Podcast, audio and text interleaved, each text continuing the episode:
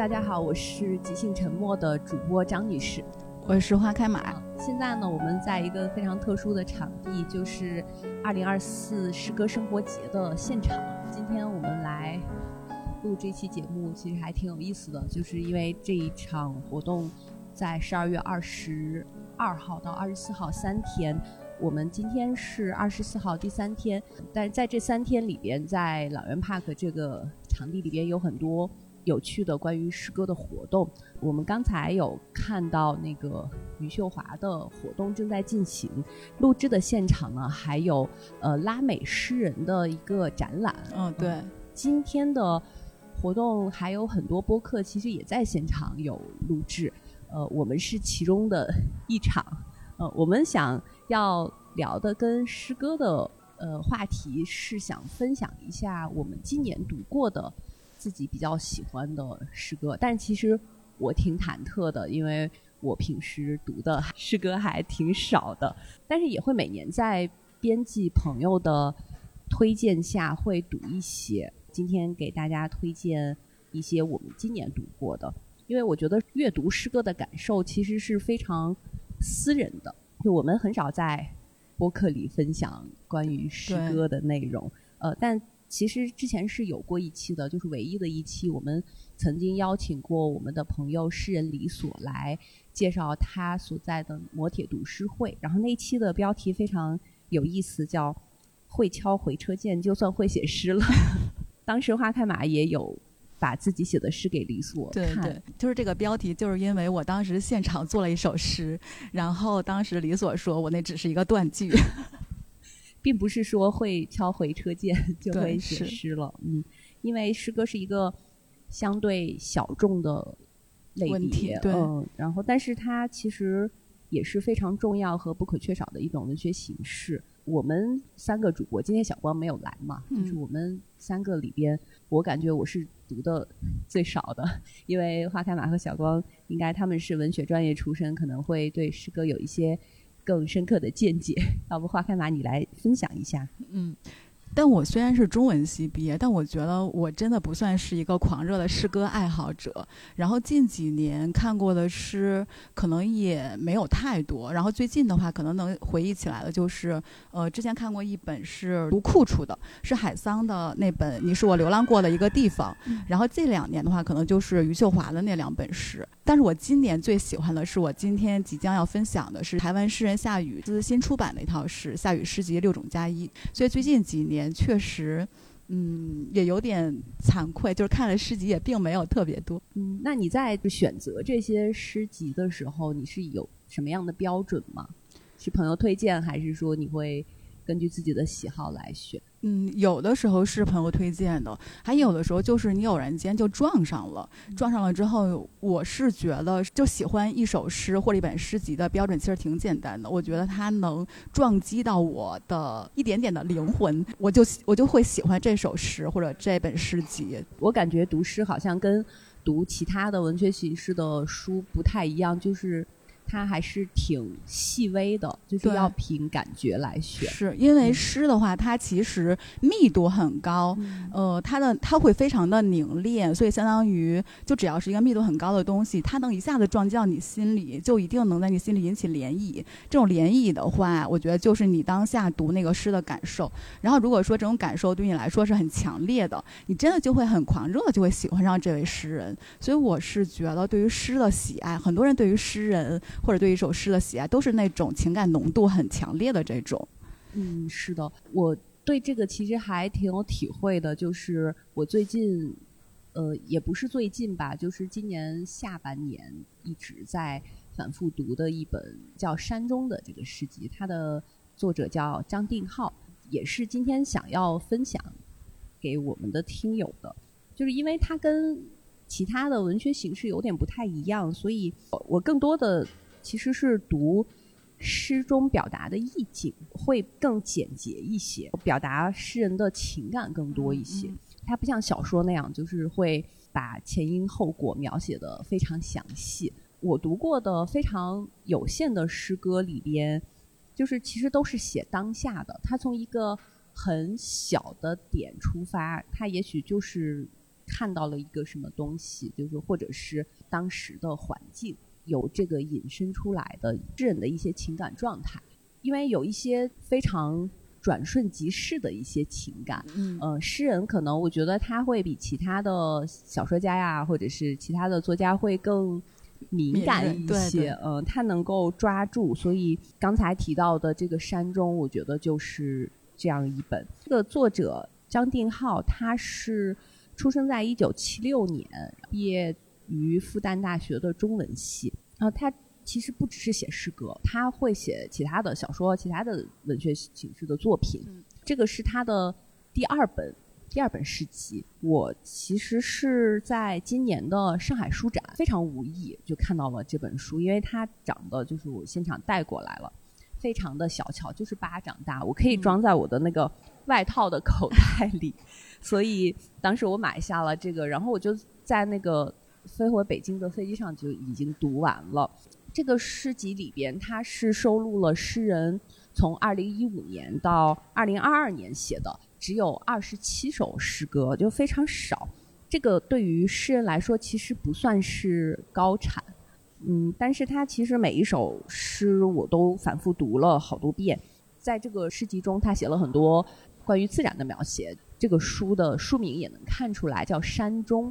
他会写一些花和树，比如有桃树上的蜜胶封在白海棠的蕊中，白桦叶子如古钱币洒满山谷，玉兰花的香气，三角梅的叶子这些。还会写一些像三月的杏花，四月的海棠，六月南方山中的白刺梅，夏季烧到天边的波斯菊，秋日陌生园中细小的红果，都是一些非常细微的，我们平时都会看到。你会经过这些情景，但是可能你不太会注意到，在他的笔下就描写出来，你你的眼前就会有这样一幅画面。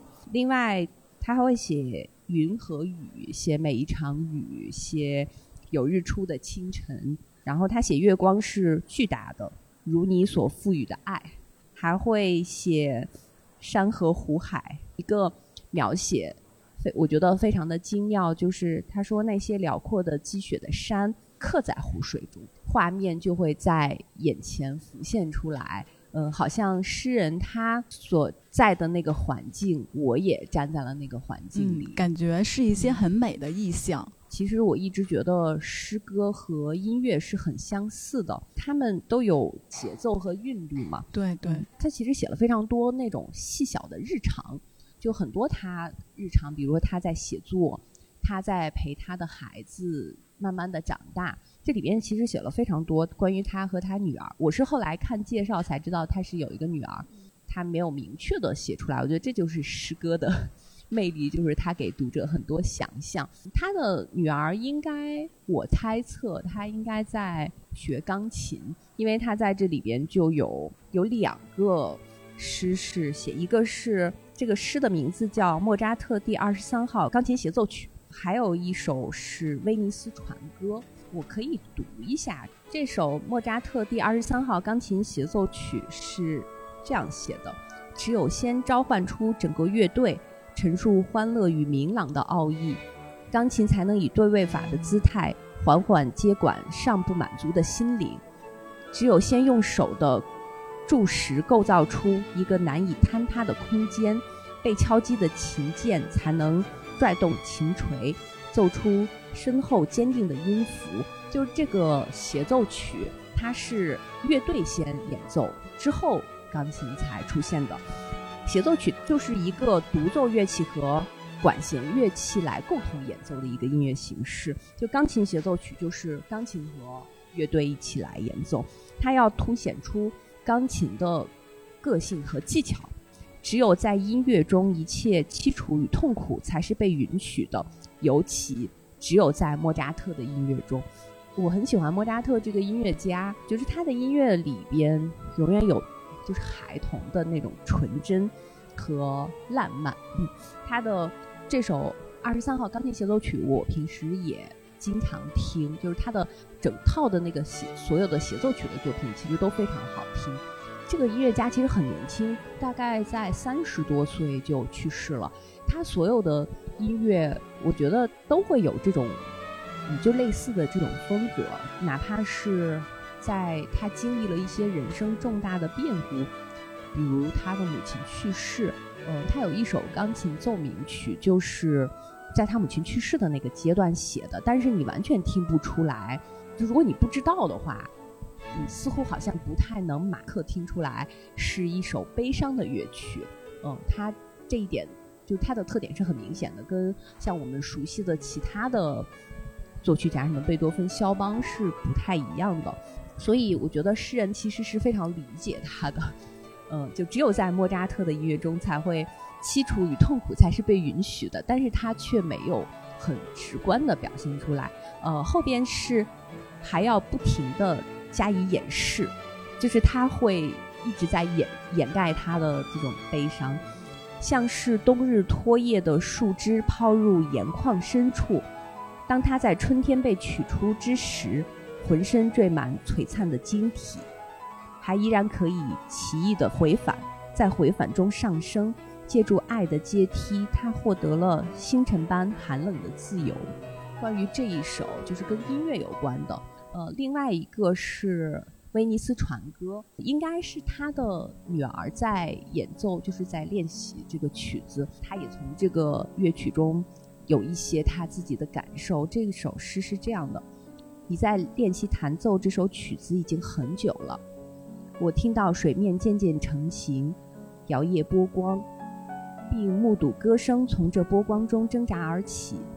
当你手指在黑白琴键之间翻飞跳动，我在想，音乐是一种多么可怕的艺术！一旦开始，它就要求一刻也不能停下来，直至结束。就像我们的生命，它从混沌中诞生，那些最先出现的声音一一熄灭，又不断催生出新的声音。即便在短暂的休止中，这音乐依旧在继续；即便在这样轻柔的旋律中。每个消失的音符依旧要求被挽留，被新的和声裹挟着一同向前。它要求所有被震荡过的琴弦都朝向一个持续不断的现在，每个时刻都同样重要，就像宇宙中可能拥有的对称性。在音乐中，在此刻弹奏音乐的你身上，我们能够轻易地体会格特鲁德·斯泰因曾追求过的理想写作。每一个句子都实现它自身的复杂，同时也绵延成一个无法预见的整体。你在弹奏《世界正年轻》这首曲子，才获得它的开端。嗯，哎，我你听你读完之后，我觉得这是首非常美的诗。威尼斯船歌，它的整个风格跟莫扎特那个是不一样的，因为他们应该是属于不同的时期。他刚才在这个诗中有提到，在混沌中诞生，最先出现的声音一一熄灭，又不断催生出新的声音，每个消失的音符依旧要求被挽留，是因为那个时候的。演奏钢琴可能需要用用到那个踏板，它会有一些声音音符是被保留的，就是你觉得它一直是延绵。然后这个曲子就是因为是船歌嘛，你就能听到它那个波光起伏的那种声音。对，我觉得诗性里面一定有一种是音乐性，就是它自身会带有的那种音乐性。对我，我其实非常喜欢这个小册子，就这个小诗集，因为它很很薄很小。但是我会去反复读、反复看，就是这里边他对音乐和对日常的一些他很细致、很私人的体会，可能是因为我觉得他听懂了这个音乐，他的理解跟我的理解是一样的，所以打动了我。我觉得在这一刻，可能我与这个诗人共鸣了，这可能是我喜欢他的原因之一。然后另外就是他有很多很。日常的一些描写，就是我最喜欢的，反而不是这个，反而是一个非常叫有信的一首诗，非常日常。就是他在屋子里，他的女儿在屋子外，他关着门嘛，然后他的女儿就写了一个小纸条，从那个门缝里塞进来，就跟他爸爸说有信。呃，他这首诗很短，是这样写的。我把自己关在书房写字，你在客厅纸片上画画，努力从门缝塞进来。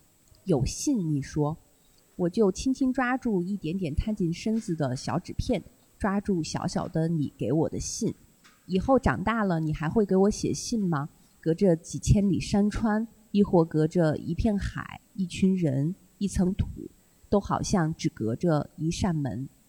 我在门这边听见你大声地说有信，就我觉得这个我听完，特别是后半段，隔着一片海、一群人、一层土，就是他想得很远，但是依然是对他女儿的这种爱和连结。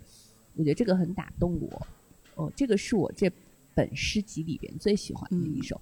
还有一首是写了一个很短的一个场景，就是他们在等火车，但他没有说跟谁，就是只是说在等火车，在等火车的这个半个小时的时间里，他们在吃樱桃，就是他详细的描写了这个樱桃一个完整的樱桃，他们怎么咬了它丰富的汁水，把它的那个肉咬掉吞下去，把那个核吐出来。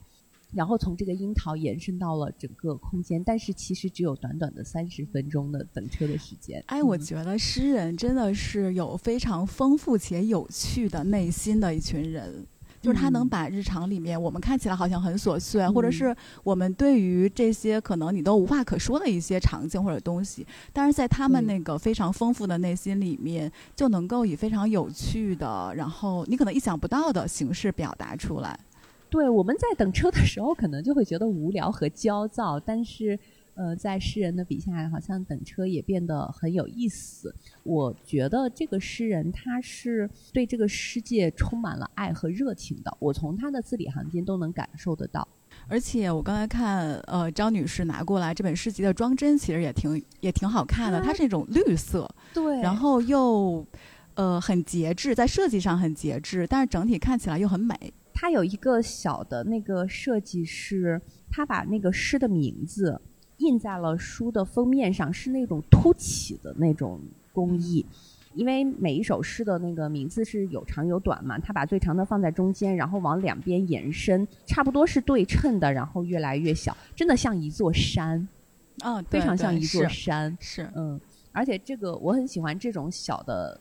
开本就是它是可以随身携带，就是用手拿住啊，文库本那种，对，方便携带。嗯，它又很很瘦小，有的时候可能我们真的会被这种 感觉无关紧要的东西打动，无关紧要的美，对。花开马有什么今年比较喜欢的诗集？嗯，我今年比较喜欢的，也是会在这期播客里面推荐给大家的，就是台湾诗人夏雨的《夏雨诗集六种加一》。真的，他我当我知道他这套诗集出来的时候，我觉得我真的非常激动，因为十年前的话，我其实是个编辑，然后我十年前的时候其实就想出版夏雨的书，就他的诗集，但是当时还通过板带联系了一下，我现在有点忘了具体原因是什么，是说他不愿意出。版还是怎么样？反正当时是，就是我想出版他诗集的这个心愿是没有达成的。所以当十年之后，二零二三年，我看他的书，他的诗集被新行思出版出来之后，我真的非常之激动，然后就赶紧下单买了一套。看到你。今天带来的这个诗集，我以为它是不是不是最终版？因为它连个封面都没有。是，就是他这套诗集的装帧，其实夏雨本人是参与了的，因为夏雨本来他也是绘画插画什么的，对，所以这个装帧其实是完全就是新行思出版社完全是按照夏雨的意思出的。嗯，这套书一共是六。六种加一嘛，所以一共是七本。然后它的用纸的话就是工业用纸，所以就是在。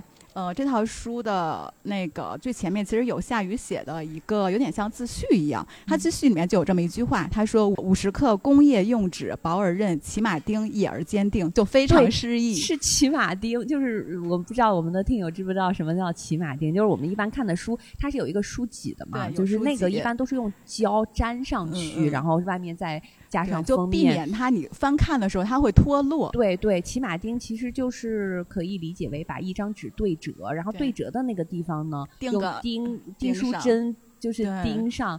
这种就真的感觉不像正式出 版物。然后这其实就是夏雨的心思，他就是想做一套。呃，像盗版的正版书，然后让盗版无处遁形。嗯，因为他的诗集其实近几年没有怎么公开出版过嘛，所以其实会有一些盗版。盗版的话大概是三本书一百块，所以他这套书的定价基本上跟盗版书的价格差不多。盗版书还这么贵吗？这有点 确实不便宜。我的想想，就是呃，因为一般我们会觉得。盗版书就是那种非常畅销的书，然后才会有盗版，而且很便宜。对，今天黄海马。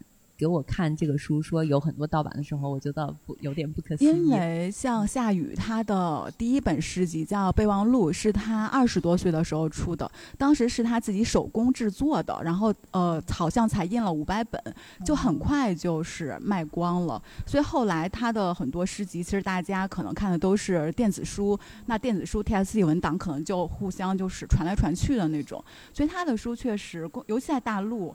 呃，简体中文版之前应该是确实是没有过的。那我先介绍一下夏雨这个人吧。我觉得好像很多读者不太会认识夏雨。我也是今天才知道这个诗人。是。然后夏雨他是一九五六年的时候出生在台湾，他是八十年代以来台湾最有影响力的前卫诗人之一。但是除了诗人这个身份之外，呃，他还有另外一个身份就是词作者。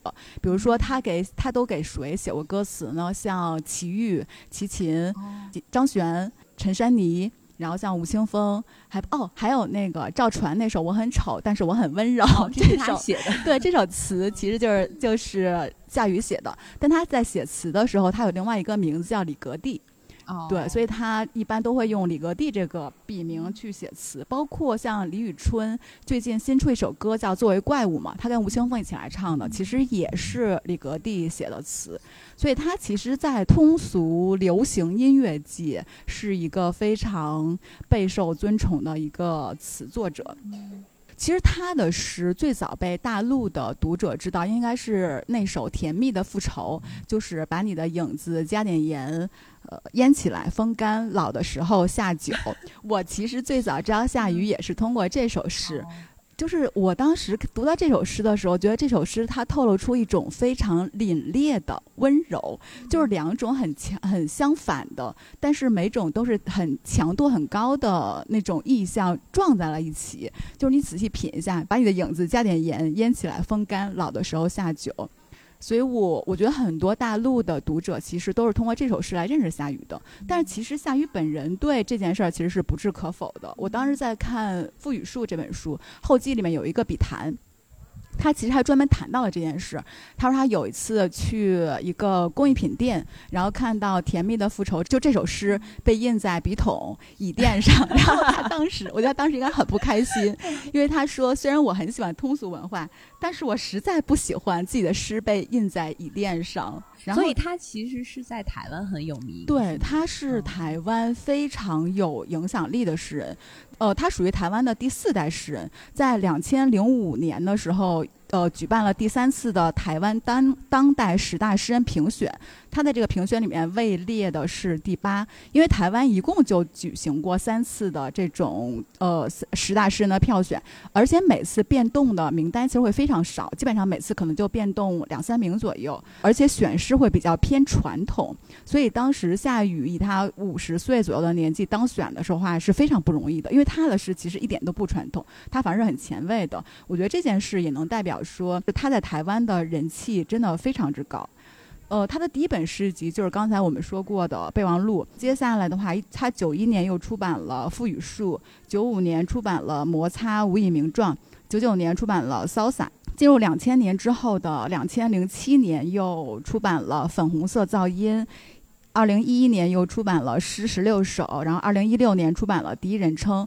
这次他的诗集其实就是把他之前出版的这六本书集结在一起，但是六种加一嘛，又多了一个别册，就是验证您是人类的一个别册。这个别册非常有意思，这个别册是呃夏雨跟 Chat GPT 一共同完成了一本诗集，他挺前卫的。对，然后他前面就是在这这本诗集前半部分啊，就是他的每首诗他会让 Chat GPT 给就是给他评价一下。最后的话，他有一个篇幅非常长的，他跟 Chat GPT 的一个对话，对话内容就是他要问 Chat GPT 如何评价《粉红色噪音》这本诗集，因为《粉红色噪音》这本诗集也非常特别。这本诗集是夏雨跟翻译软件 Sherlock 共同合作的，他自己会认为说，呃，他这是他跟 Sherlock 谈情说爱的一本诗集。我当时在看最就最后这本书的时候，我觉得非常有趣。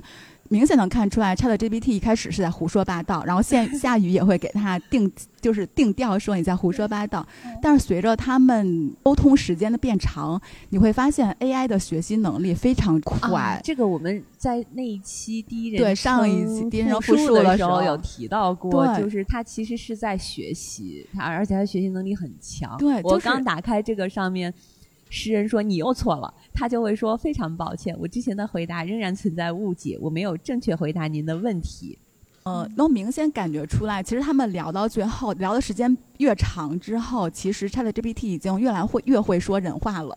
就是 就是夏雨其实已经能接受他说的一一部分东西了，但是夏雨其实不太认同 ChatGPT 的一点，就是他就认为，当 ChatGPT 越来越会说人话的时候，他反而失去了他的机器性。这点是让他让夏雨会觉得比较失望的。我其实能理解他，是因为当你翻看《粉红色噪音》这本诗集的时候。我当时在看这本诗集，我就非常恍惚，这个感觉真的特别像前几年我们让翻译软件来中译英或者英译中的时候，那个感觉就是不太通顺。但是夏雨他会认为说，他就喜欢那种机器没有被人类驯化、没有学会人类自然语言的时候那个状态，他的他的机器语言。我觉得这也能反映出夏雨这个诗人的特一个特点吧，就是他不是在为别人写诗，他一直是在为他自己写诗。但是他的诗，你其实如果你是一个读懂的一个标准去看读他的诗的话，我觉得你是读不懂的。所以我自己在读他的诗的时候，我会把它当成一件艺术品。我读他的诗的那个感觉，特别像我有一年就是在佛罗伦萨的那个美术馆里面，我当时面对着那么多的世界性的那种奇珍，那种真的特别棒的作品，我发现我看不懂，我当时真的非常之沮丧。在看夏雨诗的时候，我其实真的就是这种感觉，你真的读不懂它，是因为夏雨的诗，它不是按照我们惯常的语义、语法结构，还包括我们的那种文本的规则来写的。我觉得他是在跟文字来做游戏，所以你其实对他的诗，你真的没有办法追求我们从小像语文课本那种你要懂、你要理解，你真的只能感受它。但这种感受里面，让我比较喜欢的是那种自由的感觉。我觉得夏雨是我读过的，不管是小说的作者，还是说诗人里面，拥有非常。让我觉得我非常感动的那种自由灵魂的一个作家，所以他的诗里面的那种自由感，就真的突破了说你要懂他的诗的这个维度的东西。对，所以我会我读他的诗真的会很感动。我觉得感动的点可能就在这儿。我觉得他作为一个词作者跟诗人其实不冲突，因为我们觉得其实词也是一种。诗歌就有点像诗歌一样的，是。然后我刚才看到了那个这个书里写，就这个机器人说，他因为他说好好笑，说你好好笑，然后机器人就说很高兴我的回答能够让您开心。如果您还有其他问题或需要我的帮助，请随时告诉我。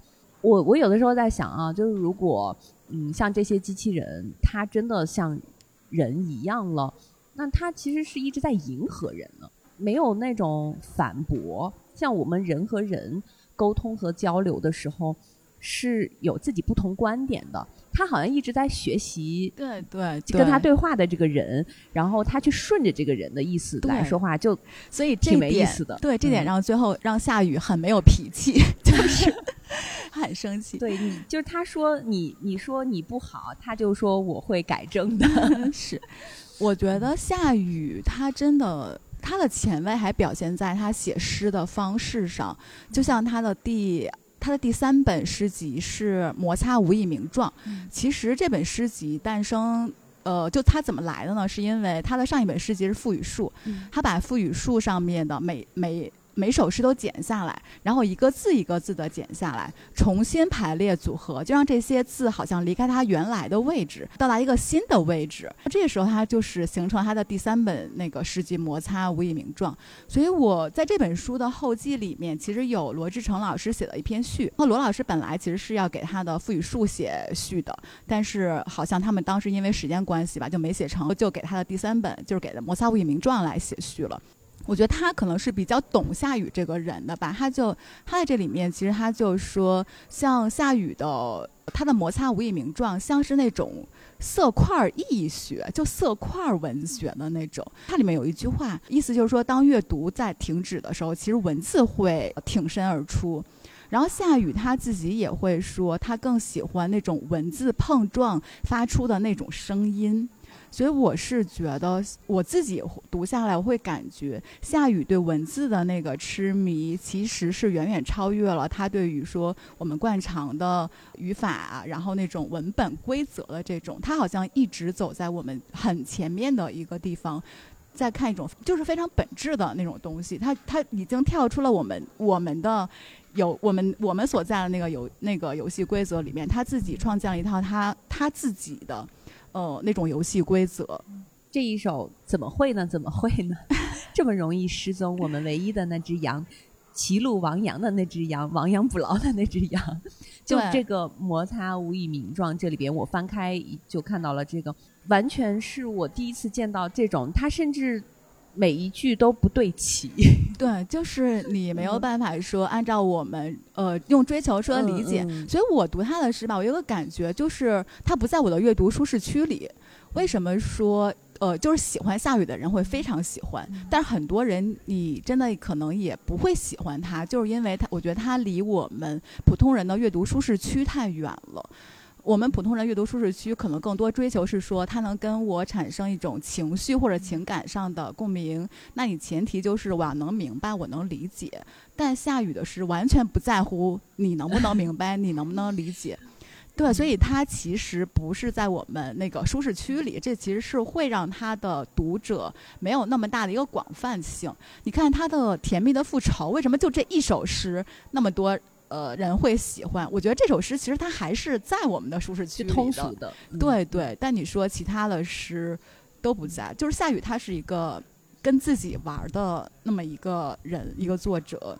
我我经常会自己也有这种想法，或者是也会听别人说，嗯，就是诗歌太难读了，因为我读不懂。嗯，就有点像经常会听到别人说古典音乐听不懂，或者是有一些什么先锋的戏剧看不懂这样子的。嗯，我刚才很很巧经过那个另外一个场地的时候，就看到他们有一个海报，好像应该在这三天的活动里边会有一场活动是主题叫诗歌，我忘记他那个主题具体怎么说的，大概意思就是诗歌就是读不懂，还是说诗歌为是不是一定要读懂？是，呃，夏雨也说过一句话，就是诗歌的不准确就是它的准确，而且诗本来就是有歧义性的，就是一首诗写完了之后。我觉得诗人或者跟读诗的人，不要把读读懂和读不懂当做一个标准吧。我觉得他可能是诗里面就是读得懂与否，可能是最微不足道的那个标准。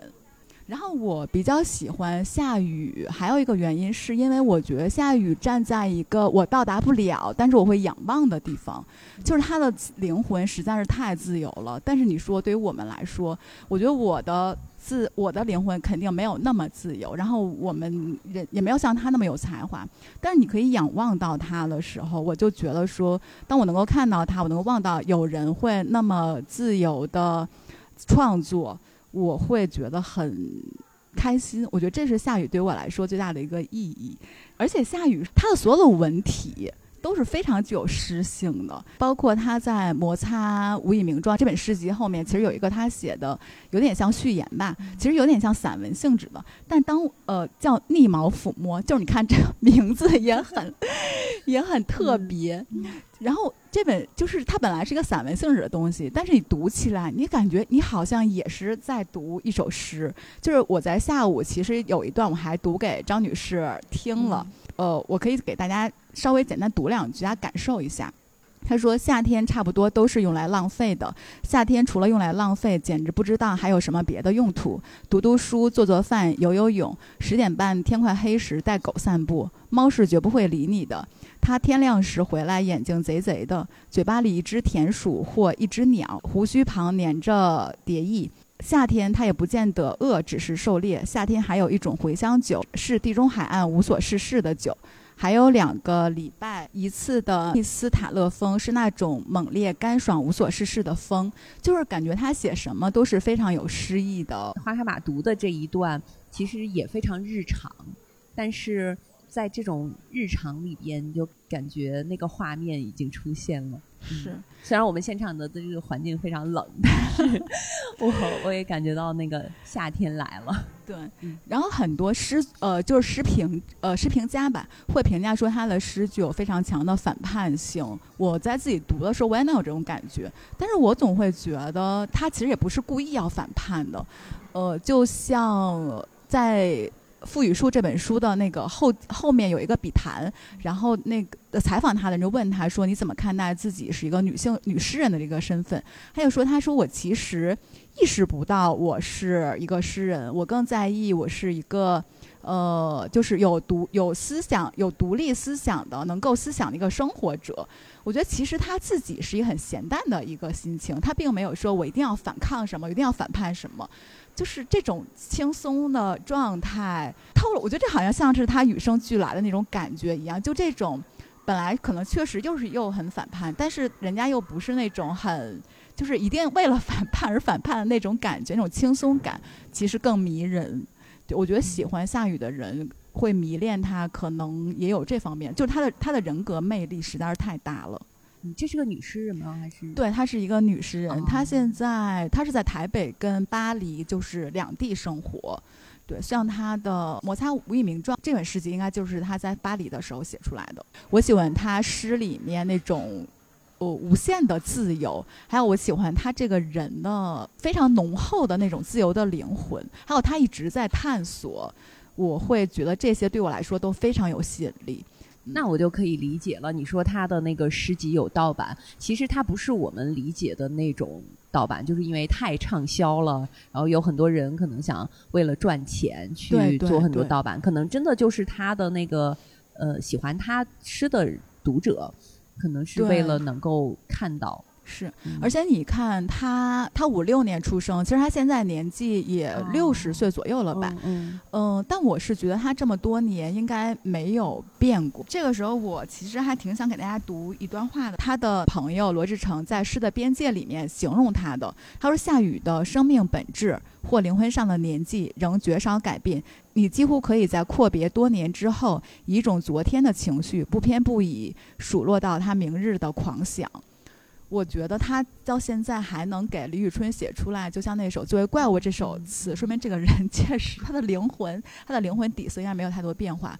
而且喜欢他的人确实都集中在年轻人，就台湾的很多年轻人会很狂热的去喜欢他。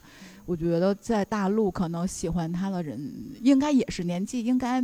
不会太大，我感觉他虽然已经快年龄快七十岁了，但是我觉得他的灵魂还是一个年轻人。对，可能年轻人会自然而然会追索那些或者追求那些很自由的、很磅礴的、很生命力的这种东西，而夏雨的诗就传达出来了这些。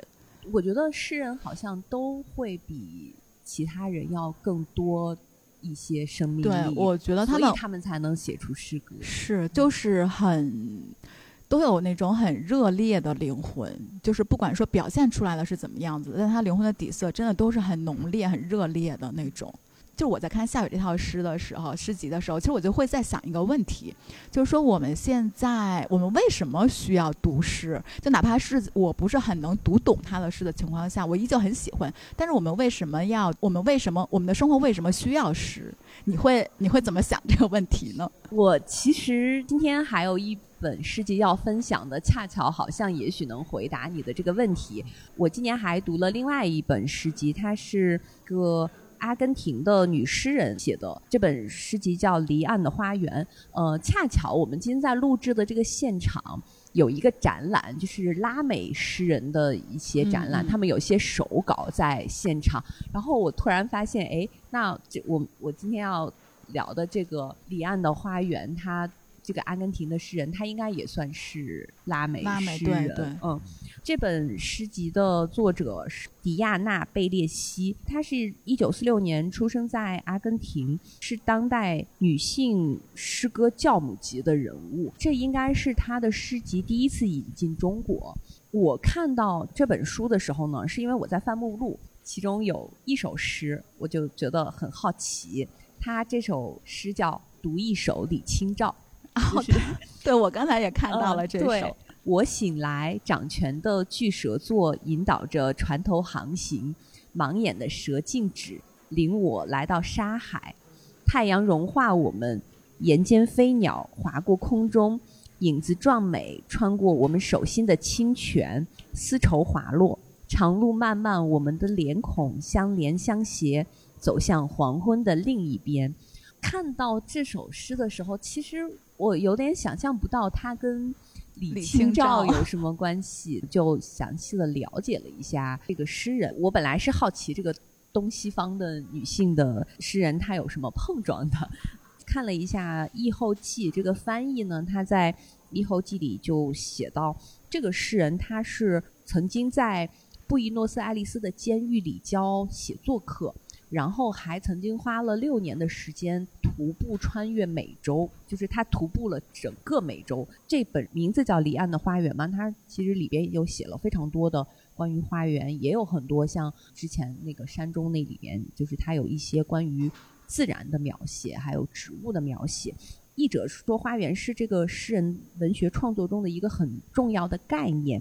我就发现，就是我们还是要走进自然的，就是这个大自然万物可以给我们每个人一些，就不光是诗人，就可以给每个人很多的养分和力量。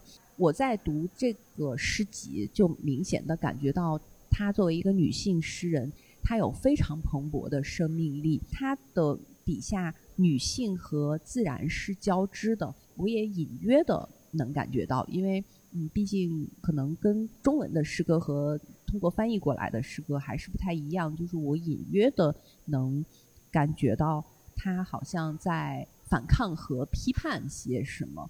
而且介绍里边说，他曾经做过一个女性杂志的编辑还是主编，也在女性的运动中做过很做过很多工作。我好像在哪里就不太记得是在哪一本书里看到过，有一个记者问作家说：“你站在哪一边？是左边还是右边？”然后这个作家思索了一下，就说：“我站在死者这一边。”嗯嗯，我觉得贝列西这个诗人，他就是这种呃，通过他的诗歌在关注一些社会当代的社会的政治的这些议题，然后通过诗歌来表达。我觉得刚才的那个花海马这个问题，可以用这本诗集来回答，就是我们是需要诗歌的，我们也要去读诗歌的。对，像诗歌这种文体吧，它其实确实一般都。呃，稍微会短一些，然后凝练一些。很多我们惯常看的或者读很多诗，它其实是意象的一个叠加，或者是一个腾转，然后里面会有非常丰富的，不管是情感还是说这种，我会觉得诗歌是有力量的，而且诗歌的力量跟其他比如说小说呀，或者是其他那种文体相比，它的力量感会更强一些。它撞击你，或者是它让你有感触的一些东西，真的是非常之猛烈。那些力量可能有的时候，像你刚才介绍的这本书，它可能是偏有一些政治属性的；还有一些其实就是那种很日常的，但是它就是能打动你。我是觉得我们的生命是需要一些这样的东西来跟你产生一种，不管是共振也好，还是说呃抚慰也好，我是觉得我们是需要一些这样的东西，要不然感觉人 生会有点 挺无趣的。对，有点乏味。嗯，对，所以我就在这本呃诗集里边看到，他描写非常多的植物。第一首就是我建造了一座花园，嗯，但是好像这个花园并不能束缚他，他这些植物就好像是他自己或者是女性的一些影子。嗯，是，这个是今天我们分享的今年读过的。一些自己很感兴趣的、很喜欢的，对，是。我觉得其实诗歌是可以陪伴我们日常的，是在你的睡觉前，或者是在地铁里，在一些等人的空隙，或者是就像刚刚说的那个等火车的三十分钟，嗯，可以打开诗集读一下。对，而且我觉得诗集还或者是说诗歌，还有一个另外一个特点，就是它有一个非常庞大的一个想象力的一个空间。我们是需要一些这样的想象力的。不管是练习也好，还是说怎么样，所以很多家长其实会让他们的小孩子接触一些诗啊什么，因为那种文字背后所呈现的那个想象力的空间，其实是非常好的一种，不能说是练习，说练习好像太太功利了，但是我是觉得诗的那种想象力，其实对我们来，对我们新人来说是有按摩的那么一个作用的。其实有很多小朋友，他们写的诗歌反而比大人写的更好。对，是可能就是因为他们的他们有一个他们自己的奇形怪状的，但五颜六色的一个想象力的一个世界。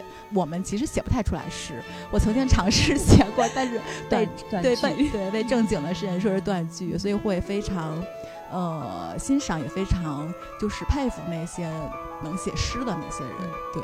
嗯，希望大家的日常生活都能够更诗意一些，对，能够有一点诗。那我们嗯，今天就分享到这里。嗯，好的，祝大家读诗快乐。对，但是我们其实录制的时间是二零二三年年底，是在平安夜这一天，祝大家新年快乐。对，新年快乐，读诗快乐。好，那我们就到这里拜拜。拜拜。